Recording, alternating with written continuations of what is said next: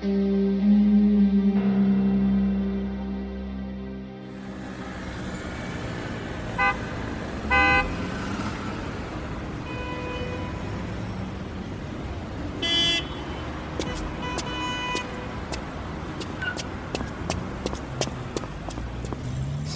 是谁？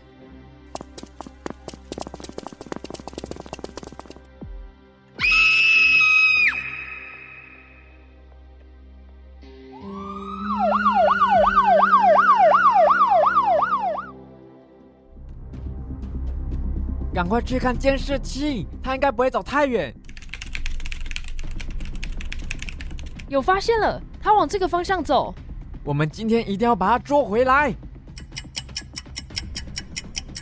线索断了，从这个地方开始就看不到他的踪影。不可能，一个人不可能凭空消失。赶快，赶快把附近的监视器都找回来。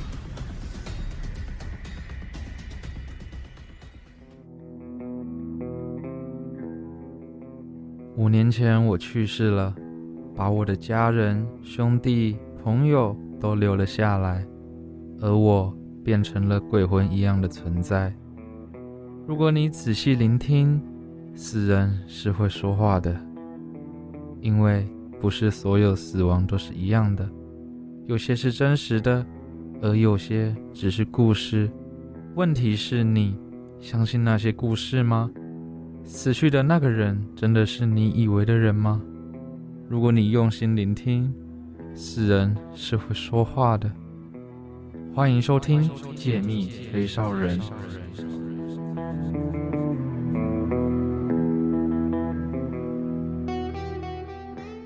你现在收听的节目是《解密吹哨人》，我是今天的主持人 Yumi，我是美乐。那我们先来回顾一下我们上一集。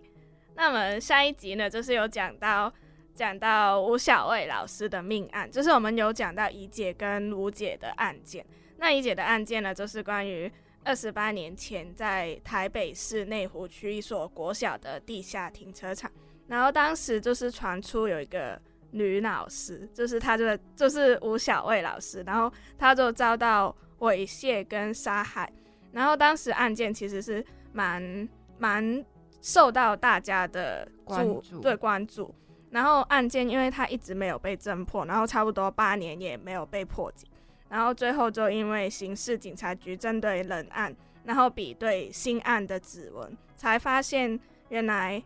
那个就是当时案件的凶手是小孩子。然后他们当时才只有十一、十五岁，就是因为他们警察还没有新的档案，就是对于那些未成年的孩子没有新档案。所以他们当时没有发现这两个凶手，直到后来，因为他们偷看行人的频道，然后他们，哎，不是，是因为当时他们偷看行人频道，然后对性好奇，然后他们当时就跑到停车场，想要去性侵那一位老师，可是他们就失手把他闷死，然后就造成那个悲剧。对，像其实他们就是。不，就是可能是青少年犯罪，就还蛮不常见的。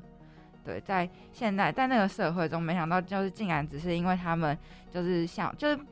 看了一个不常见的东西，然后想试，然后就一不小心就酿成了这个大祸。对对，那我们其实还有介绍另外一个未解的案件，是福岛池福岛便池的藏尸案。那这个事件呢，就是关于一个二十三岁的一个女教师。他在家里上厕所的时候，他就不经意就低头看到他的那个蹲式的马桶，然后他里面就看到好像有一双鞋，一只鞋子。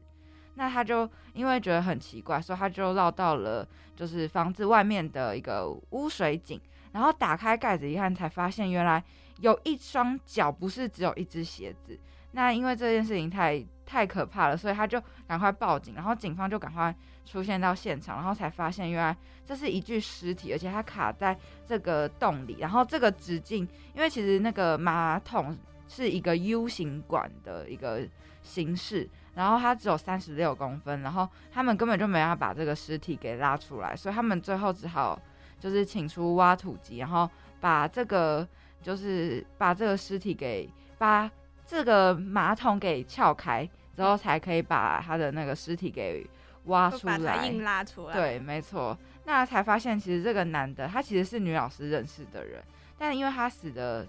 那个样子很奇怪，所以就没有办法知道他到底是怎么样，就是知道怎样才可以死在一个 U 型管的水管里面。嗯，而且他那个身体是就是抱着身体，然后还有一堆折的很整齐的衣服就放在他怀里，对，这很所以很奇怪。而且就很不合理，你怎么可能要自杀，然后衣服还得叠的那么整齐？对，而且还选在一个很奇怪的地方自杀。对，对，然后这个案件是到现在都没有被侦破的。没错。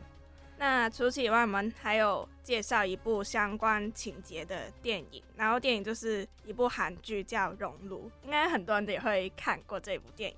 然后这一部电影也是由同名小说为蓝本制作而成，然后它是取材自二零零五年发生在韩国光州的一所聋哑人学校，然后它是真实的事件去改编，然后那时候是就是电影是讲到一位老师，他是从首尔过来的，然后他就到了雾津，然后雾津是电影里面一个虚构的虚构的地名，然后那时候老师刚到学校就觉得学校有一个很紧张的气氛，然后那时候学校的学生行为也不太正常，然后他就开始想要了解说为什么会这样的状况，然后就发现原来学校的老师甚至他们的校长就一直会对学生做出一些虐待、毒打，甚至是性侵的行为。因为那时候学校就是学校的学生，他们是聋哑，然后他们也不太敢发声，然后就一直没有被发现，直到那个老师来。然后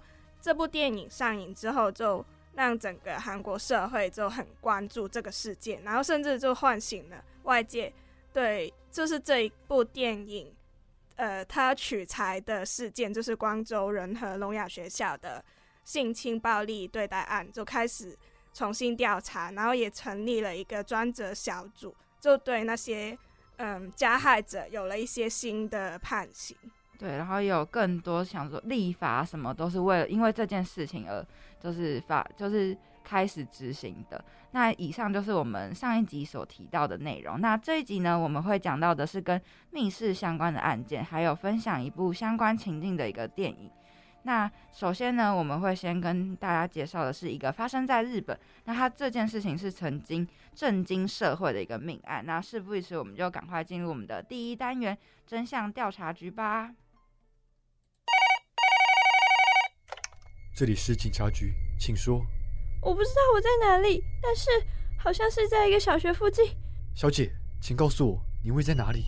警察先生，请快一点，请快点来救我！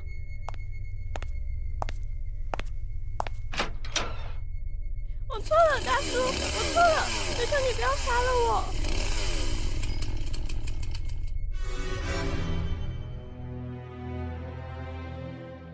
想厘清真相，就交给真相调查局。欢迎来到我们的第一单元真相调查局。那这一集我们会介绍的一件案件就是潮鸭儿童遗弃事件。那这个事件呢，就是发生在一九八八年，就是在日本的。然后它是关于一个妈妈，她为了爱情就抛弃了她五个亲生子女，然后就酿成一个悲剧。然后当时被发现的时候还活着的，就只有十四岁的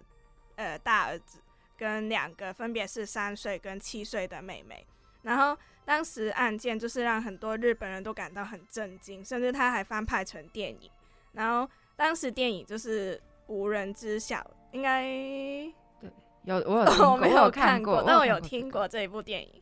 然后这部电影就获得很多的好评价，甚至它是在呃那个五十七届的堪城电影节也拿到很多奖项。对，那这其实这整起事件它发生在一九八八年的时候被曝光的。那如果按照时间来算，其实它应该是从一九六八年它就开始了。那当时就是有一名二十岁的一个女子，就是她妈妈，然后她想要成为一个歌手，但她和她的同居男友都很想要结婚，但是却遭到家里人的反对，所以他们。不过他们还是就是不为家人反对，还是很快就有了第一个小孩，而且是未婚生子，所以他们就把这个小孩送给别人领养。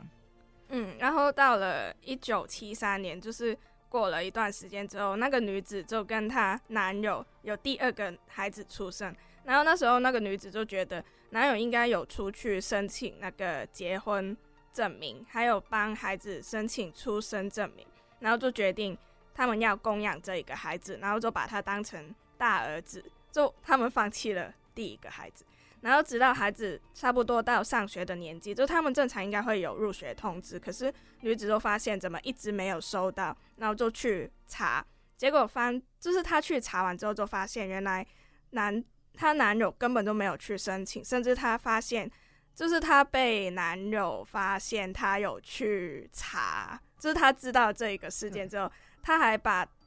那个他跟女友借来的钱就直接带直接带走消失，而且当时他带走的是二十万日元，就是等于现在的台币差不多五万多。对，其实也是蛮大的一笔钱。对，对，那其实为了生活啊，那这个女子她就开始跟不同的男男子交往。那在一九八一年，她又生了一个女儿，这是她的第三个小孩。但从这个小孩开始，就是她都是在家里生产，然后也没有去申请那个出生证明，所以其实这些小孩就是有点是被对。被藏起来的。三年后，没想到他有第四个小孩，就是也出生了。那有一天他下班回家之后，就发现就是证证明就是大儿子，他竟然含着奶瓶就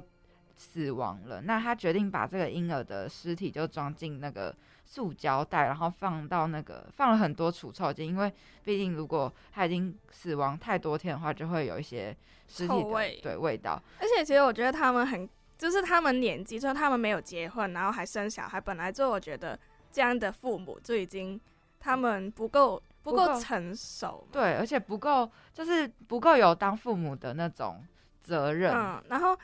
就看到他们生了第四个小孩，然后他的儿子竟然可以是咬着奶瓶死亡。对其实我觉得这个根本就是很，就是不是正常的家庭家庭。就你正常孩子不会咬着奶瓶死亡，可能你是出什么意外的话，那还可以理解。可是连这么简单，可能喝个奶也会死掉，我就觉得他们根本就没有那个有心有想要心想要要养育他们。对，对，那其实面对他的长子，就一直就是他的大儿子，就一直不停的问说，那他弟弟到底去哪了？可是这个女生她总是把他推脱说，哦，他把他弟弟就送给亲戚养了。那其实这个儿子都其实都知道他妈妈其实做了一些事情，嗯然后他的他又分别在一九八五和一九八六又分别生了两个女儿。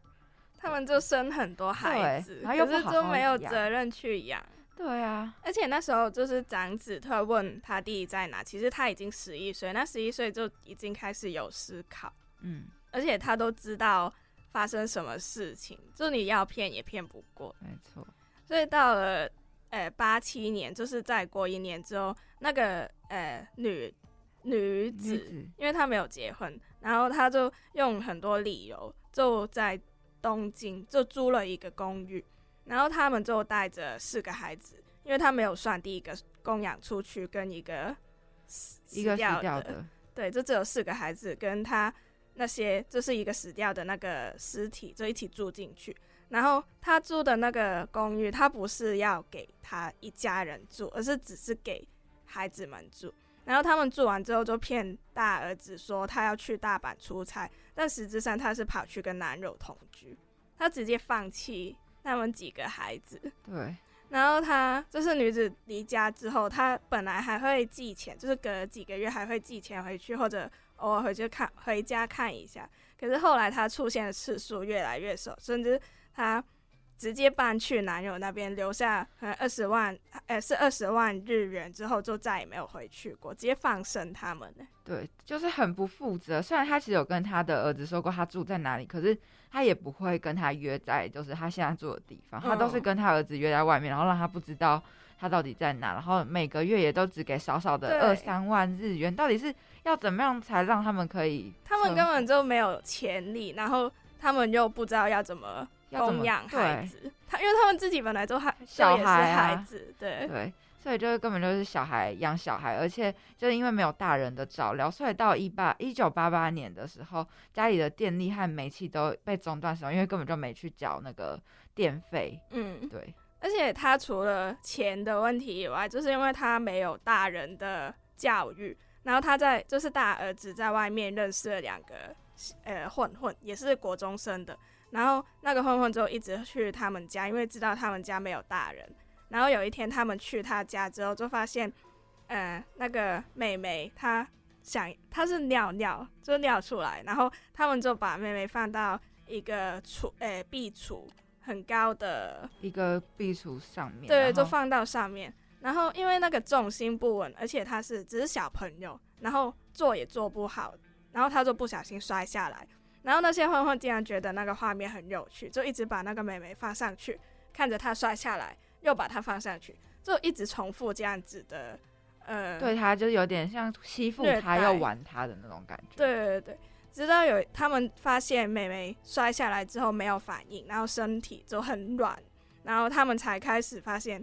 不对劲。然后那时候大儿子才帮美眉做一些急救，然后那时候那个混混发现这样子之后，他就马上离开，他就觉得不对劲，就马上逃，就只剩呃一个大儿子跟另外一个在旁边观看的混混一起。然后他们隔天起床的时候就发现小美美已经身体冰冷，就是她已经没有反应了。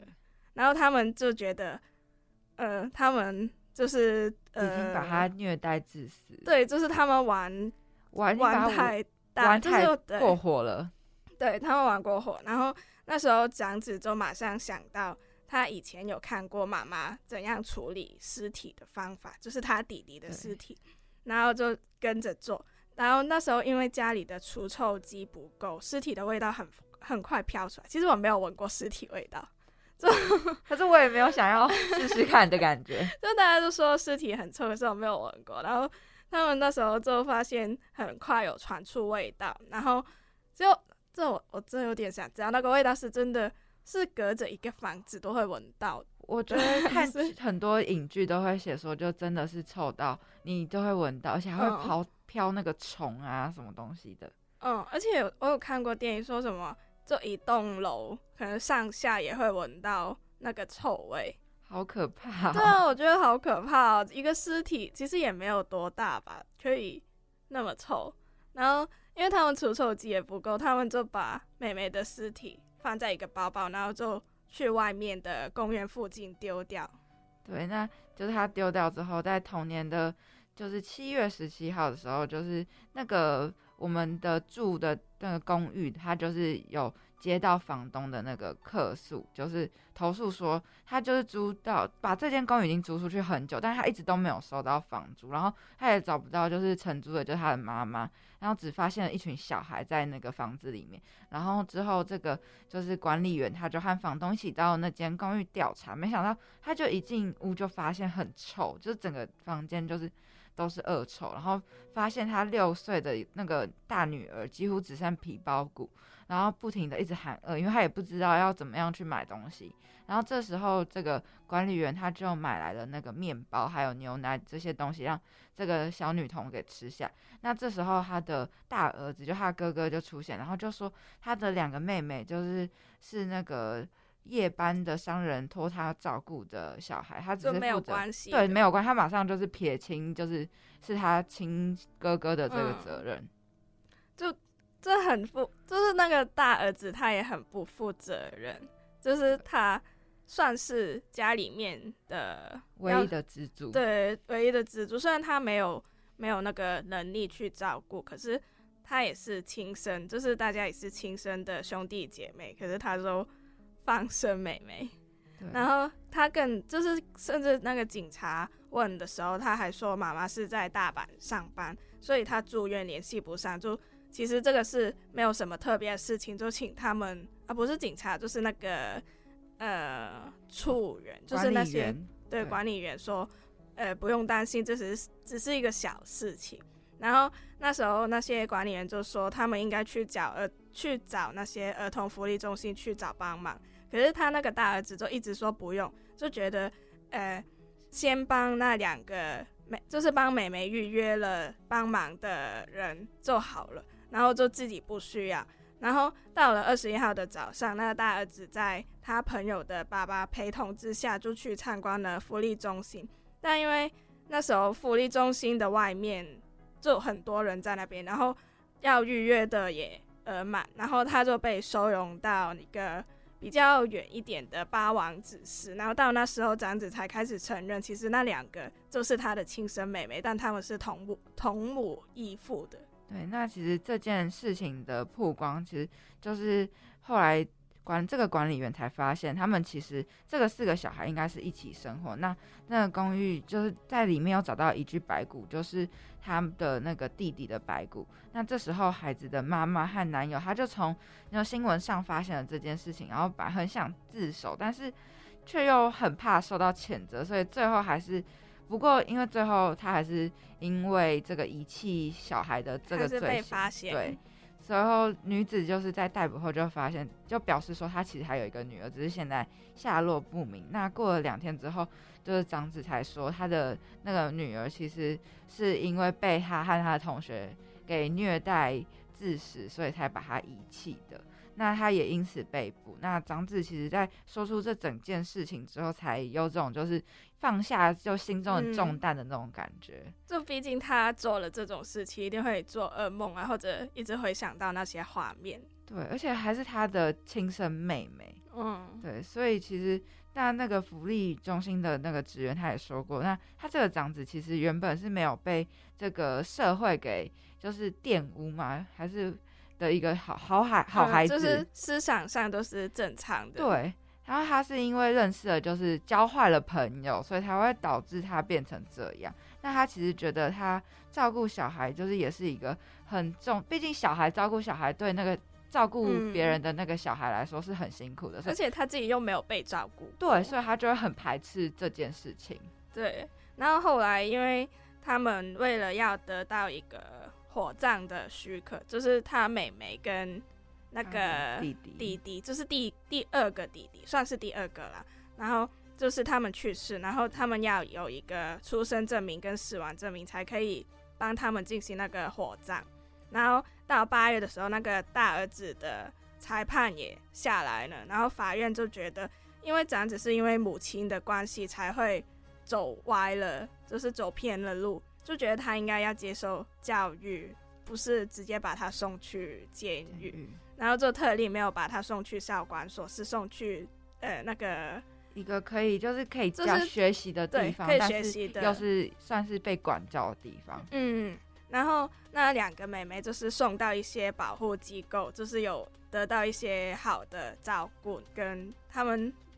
教育之类的吧。然后那时候。那个女子就是他们的妈妈，就在同年就因为弃养罪就被判处了三年的有期徒刑。然后当时法官就觉得，因为女子的，就是那时候女子就很强烈的说，其实她是想要跟她外面的那个男朋友结婚之后，就会好好照顾孩子，就给了她一个机会，然后才判刑，没有到很重。因为其实我觉得她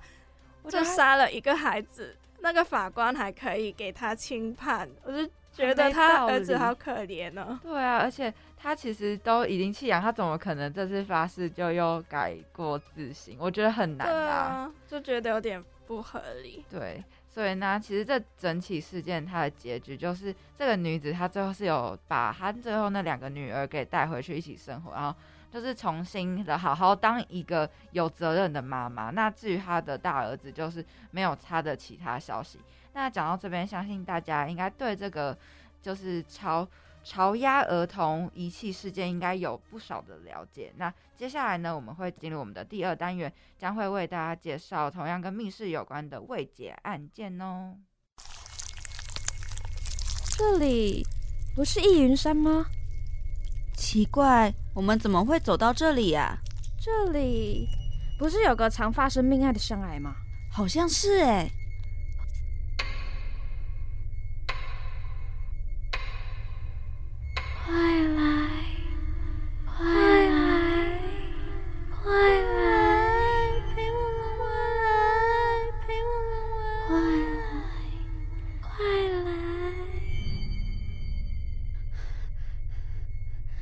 是谁？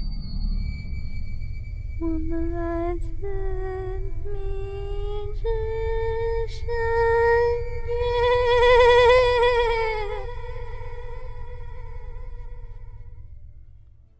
欢迎来到我们第二单元《明之深渊》。那我们今天会跟大家分享的未解案件就是伊斯多尔芬克谋杀案，这是一个谋杀案，对。然后那个主角就是他是一个波兰籍的犹太人，他在二十世纪的时候他就移民到美国生活，然后他到美国之后就开了一家洗衣店，然后那个洗衣店就是叫第五道大第五大道洗衣店，其实他是用那个街街道的名字对来改的。然后它是一个零食店铺店铺，然后他就是吃的住的都在店里面，就是不用到处跑。对，就是他家就是店的一个概念啦。那这个在二十世纪的二零年代末期的时候，美国它就正值一个经济大萧条的时候，然后失业率就上升，随之而来就是犯罪率当然也会飙升。那为了防止他的店里被抢劫啊，他每晚打烊之后，这个分客呢，他就会将那个门窗从内部上锁。那有一天，这个分客他的邻居就看到他把他的客户的那个送完他的衣服之后，他回家之后仅仅十五分钟，那住在隔壁的这个洛克兰史密斯夫人，她就听到那个洗衣店传来尖叫声和一个打击声，但她不确定是不是枪声。那由于因为当时的治安其实不太好，史密斯夫人第一个反应是芬克是遇到麻烦了，但是他不敢就是上前去查看，所以他就马上去报警。很快就是史密斯夫人，她就便带这里附近在巡逻的这个警员卡对，他就回来这边，然后看他们到底发生什么事。嗯，然后当时那个警员就马上到洗衣店，然后他就敲门，可是没有人回应，就他们就开始觉得，呃，应该有点问题，或者有些事情发生。然后那时候门是从里面被插，就是被锁上，然后用一个东西插住那个开门的地方。那个门栓，对，然后就根本推不开那个门，然后他就看了看那个洗衣店的窗户，然后窗户也是从里面被锁上，然后这时候就是除了正门的上门顶窗户，就有一个小窗户以外，就是完全没有地方可以进去，就只有一个很小的窗户。对，就是像如果大家家里就是有门上，就是有那种小窗户，应该就会知道，就是那个窗户其实是很小的，就是就算你很瘦的成人呢，他其实也是很难爬进去，所以无奈之下，他就只好找一个小孩，然后把他就是举起来，然后让他从那个小窗户给爬进去，然后嗯才能从里面把这门给打开。那种门应该是外国的家比较对比较多多，或者是宿舍啦，学校宿舍的一栋哦，对，就一栋的比较多。哦，女宿是不是对，女宿就是这种门 窗。我也一那时候看到的时候想到就是女宿的窗户就是这种小窗户，对，可是女宿那个窗户算大，对，算大，它真的比其他算大，应该人是可以比较女生可以爬啦那个窗户。嗯，只是很高而已，对就是那个大小是，我觉得两个人都可以爬得哦对进去。所以但是就爬太高了也爬不进去。那其实就他们进入室内之后，就发现就是这个芬克他就是满身是血，然后倒在这个血泊之中。那他其实已经死了，死亡了。那这个警员呢，他就马上请求支援。他警方之后也随随即到场封锁了这个现场，并开始展开那个场勘。那芬克他其实是身中三枪，有两枪呢是打在他的左胸口，另一枪是在他的左手腕的地方。那手腕处就有火药的一些烧伤的痕迹。那现场除了芬克的指纹之外，没有其他人的指纹，所以室内也没有任何破坏的那个痕迹，也没有像外界就是有暗门啊或暗道。那除了就是这一个可以让小孩爬的那个窗户之外，其实还蛮符合就是密室密室死亡的那个对案件。然后当时就是芬克的口袋里面还装了一些现金，但那个收银台的钱完全没有被动过，很明显就是不是那个凶手不是为了钱而来，因为那些钱完全没碰过，就原封不动还放在那边。然后有一间就是从里面内部封死的密室，就只有小孩可以进去的门顶窗，然后那边就有一个门顶窗，然后那个密室里面的人，就是他身中三枪，三枪死亡。就如果单看这单看这些的话，大家可能会认为这个案件其实没什么特别，就那个芬克可能是自杀死亡而已，也没有什么呃谋杀的可能可能性，对，又没有被呃，就是没有被窗户透，就是窗透过窗户射杀的迹象。对，那所以如果这个案子它就是有这么简单，那就不会这个九十二年来它都没有被破解。对，到现在都没有被破啊。所以就很多能想象到的一些推论啊，还有假设，还有证据，都会互相就是没办法对得上。那怎么看就是一就是一桩很完美的一个犯罪。对，那首先有第一个推论就是他的自杀论，那就是身处在一个密室，然后死者又是中枪身亡，然后现场也没有找到其他第三人的那个指纹，所以就任谁想都看到的第一个反应就是一定是他自己开枪自杀的嘛。嗯，那其实更诡异的是，他现场没有找到任何的枪支，然后也没有说他有没有找到这个凶器，就是枪击的位置也让人家就是很不知道，很怀疑，不知道到底是从哪里射击的。那正常来说，如果是本人开枪自杀，一般的话应该也会抵住太阳对，穴。就是你自杀一定很想要马上马上死掉，你不会想要经历那种痛苦吧？对，真的感觉很越拖越久，对自己越是折磨啊。对，所以很少人会朝着自己的胸部和手腕开枪，毕竟那个手腕就是不一定会死掉、对不会。死，而且还会搞不好还就是垂垂死在那边，然后也死不了。对，就是你根本就是虐待自己，就一直流血，怎么流血不止，然后才死掉，你就经历一段很长的痛苦。对，所以这个自杀的这个理论就也是没办法让大家信服的啦。对，而且他可以对自己连开三枪，也不可，能吧？就是你都开第一枪，当然都已经痛到你已经痛到快晕倒了，你还还可以开第二场，还可以开第三场，而且他不是对着头对，就是一定会拖很久才会走掉，因为你打手腕的话，已经痛到你另外一只手其实也不想也不也不不会想再动到吧？对对对对。然后他这个自杀论就是完全不能说服大家，然后他们就有第二个呃那个窗外射杀的一个理论对，啊，就有另外一个推论，就是说如果他不是自杀，就是他杀，就他们就看到其实他那个密室的内外的窗户都是反锁，然后其他地方又没有办法从里面，就是向着里面射击。那凶手应该就是站在外面吧，因为他完全没有逃出去的痕迹，然后里面又没有什么也可以就是有人躲藏的一个迹象。可是他们的窗户都是正常，就没有被打破的。然后这样看，就是凶手可以做到的也不多。然后他们就因为他们没有枪击，然后本来他们推论就说是里外面射到里面，然后就只有凶手可以这样子做。然后也解释说为什么他手腕被打一枪，然后远就是远距离可能会打偏，所以打不到他的头，打到手腕。但打到一枪之后，他就用手腕可能捂住那个胸口或者手腕，然后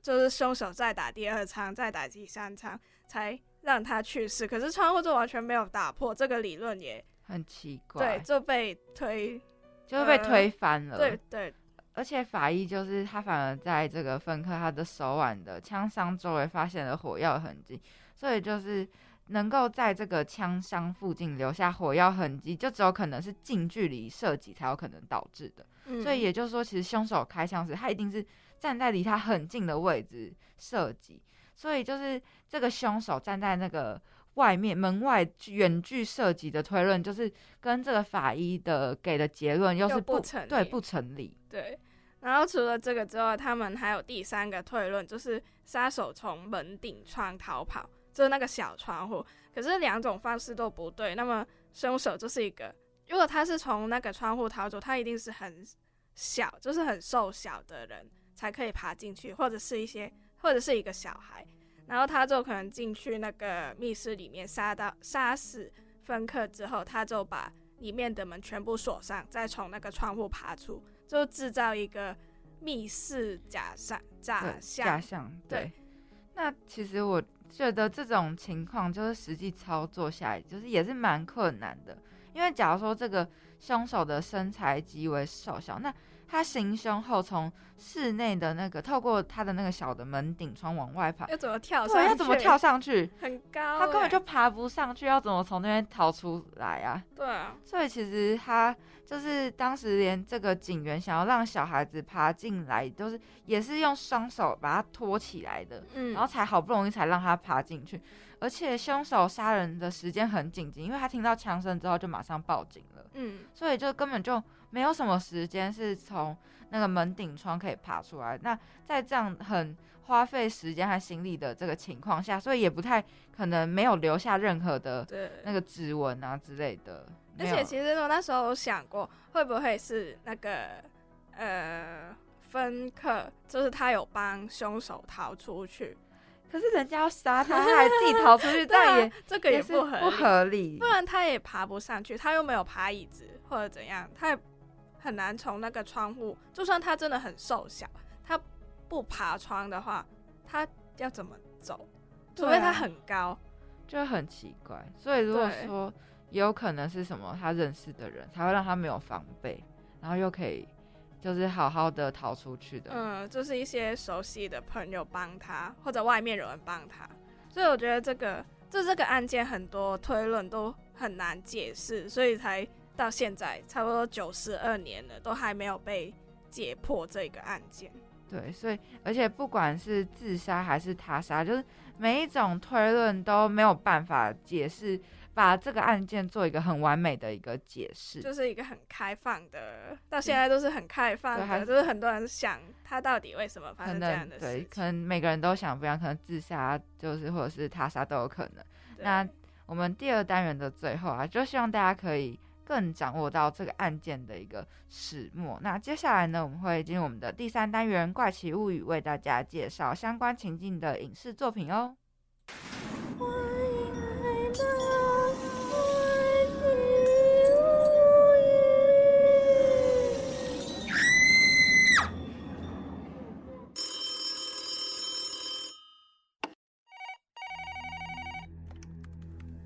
您好，我是负责这次抢劫案的视察官，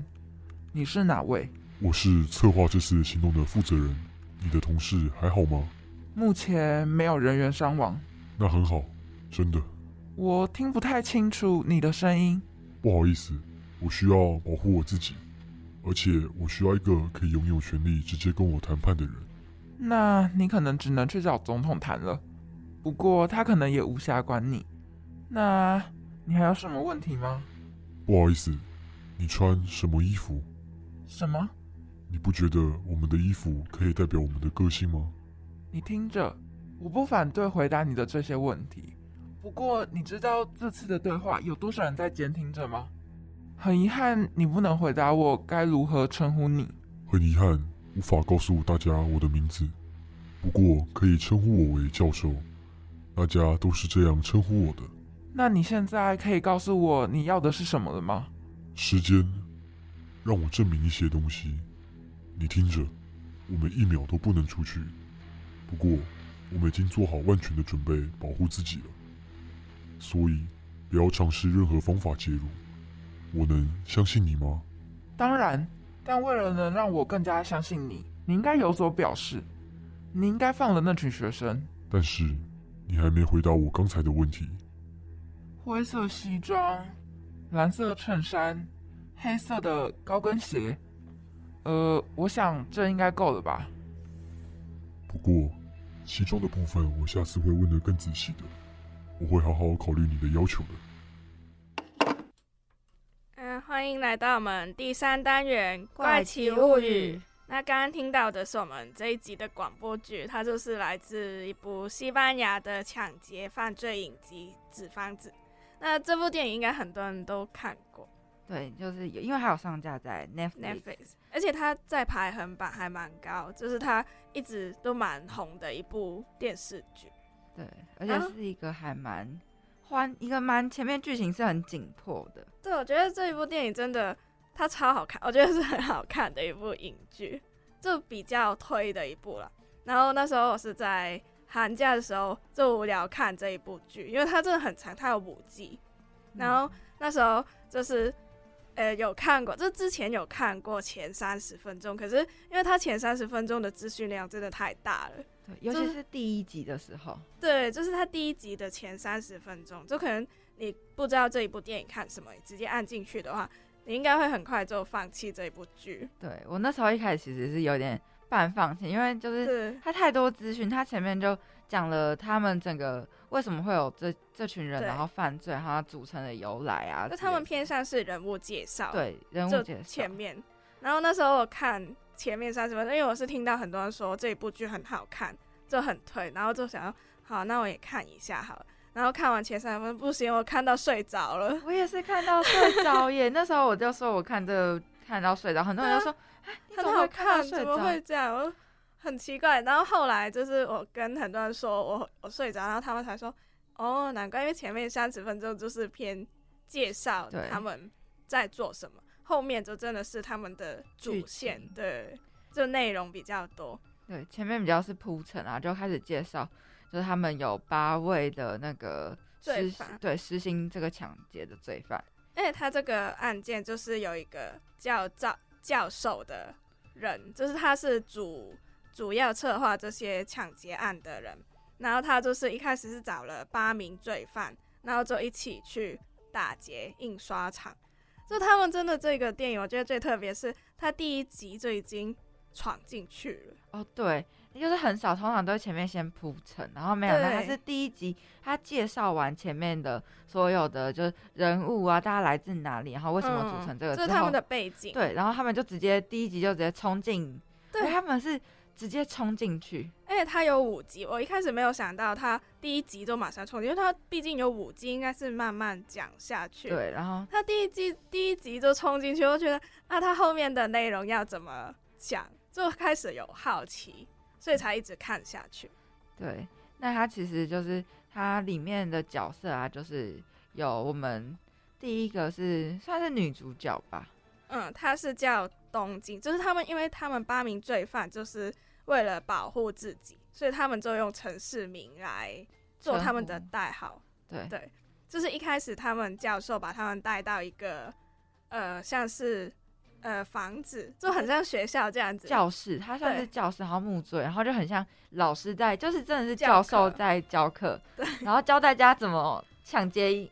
印刷厂，还不是银行哦，他们抢的是印刷厂。他们真的是，他们不是抢，他们不是去打劫现有的钱，他们是去印钱。对，他们真的很，我觉得这个真的很聪明。对我也觉得很聪明，就是他们可以无限印，而且他们印钱是因为那些钱没有，就是还没有发被追踪。因为对，毕竟还没发行出去，他就只是在准备要准备发送到各个银行对，就是他们偷完的钱，就算出去用也不会被追踪到，就不像说你去银行打劫，那些钱都有那个就有它的编那个号，然后很容易追踪，而且通常因为你会去抢的话都是连号，所以只要用到看到人家花连号，就会知道哦，那他可能这是被偷来的对，钱，被偷来的钱，就是来历不明。然后他们就很聪明，然后而且我觉得他整个电影最特别是那个教授，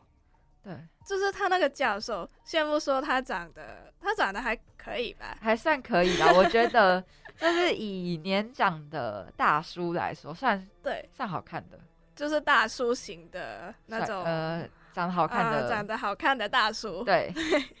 然后而且他真的很聪明，就是他完全就是可他可以预设所有可能啊发生的状况，对，就是他全部全部呃事情都是他的控制范围内。就像他们已经闯进去，然后可能警察会知道他会呃想要做什么，可能是想要算呃，他们不是会穿那个工作服对，然后那个工作服他们有戴那个达利的面具，嗯，然后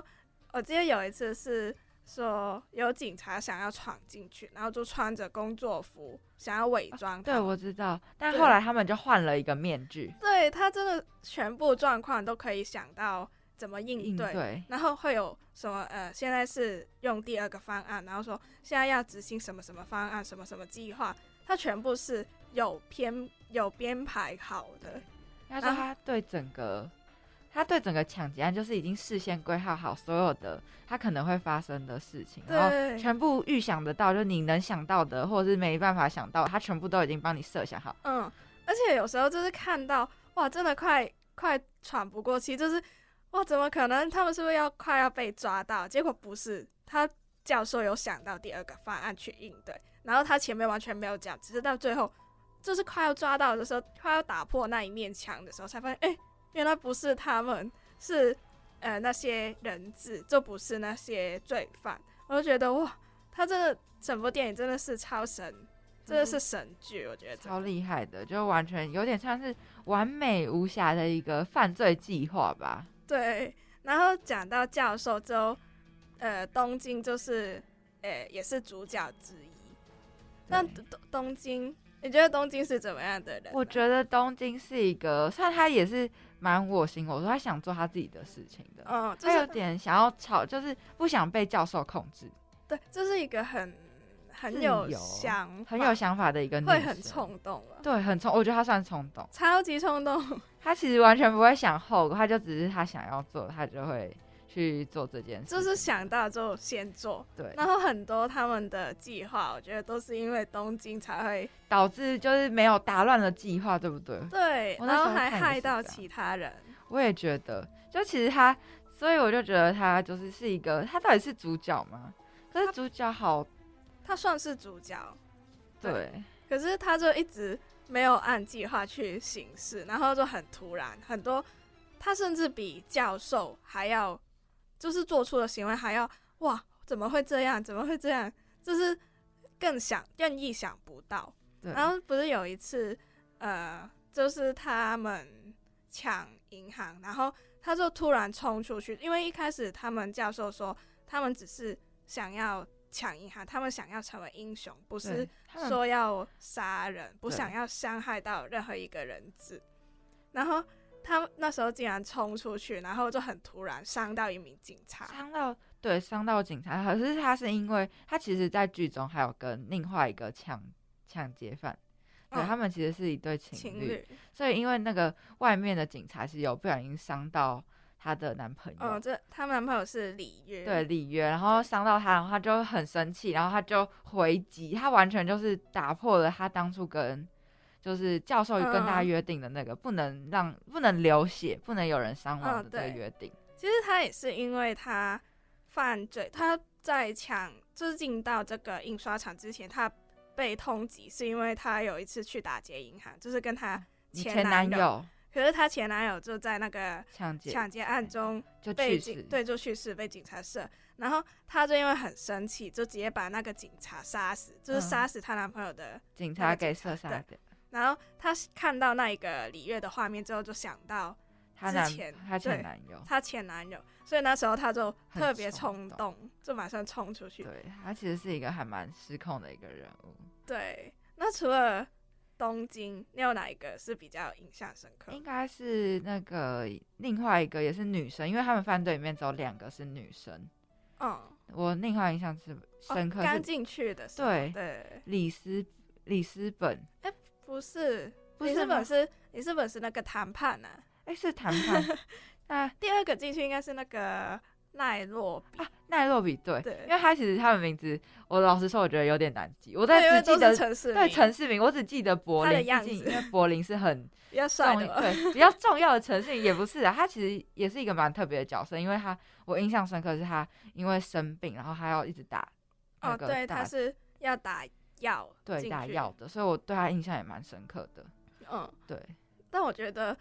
那个刚刚讲到那个赖洛比，就是跟他们一起最初进去印刷厂，他我觉得他是一个很乐观的人，对，就是他跟全部人都是朋友，他就跟大家都很好，然后又没有什么，就算是不会很冲，前面不会很冲动，他算是有点掌管这个，就是帮大家就是